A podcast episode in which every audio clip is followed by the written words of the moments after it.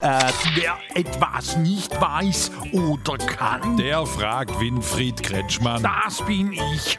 Und was hast Strobelix? Hier, Angie Stelter aus Neugier fragt, ob das stimmt, dass Vollzeitbeschäftigte immer weniger arbeiten wollen. Wer sagt es? Eine Umfrage. Vermutlich montags vormittags in der Kneipe durchgeführt. Nee, im Ernst, die Hälfte will offenbar weniger schaffen. Und die andere Hälfte gehört nicht zur Generation Z oder was? Nee, die andere Hälfte ist gerade krank gemeldet. Sag es doch. Ja, aber wenn immer weniger voll schaffen, bleibt die Arbeit doch liegen. Nicht unbedingt. Nicht? Es gibt jetzt schon viele, die bereits kürzere Arbeitszeiten eingeführt haben. Wer? Der FC Bayern zum Beispiel. Da falle jetzt die DFB-Pokalspiele weg. Fragen Sie ruhig. Er antwortet ruhig.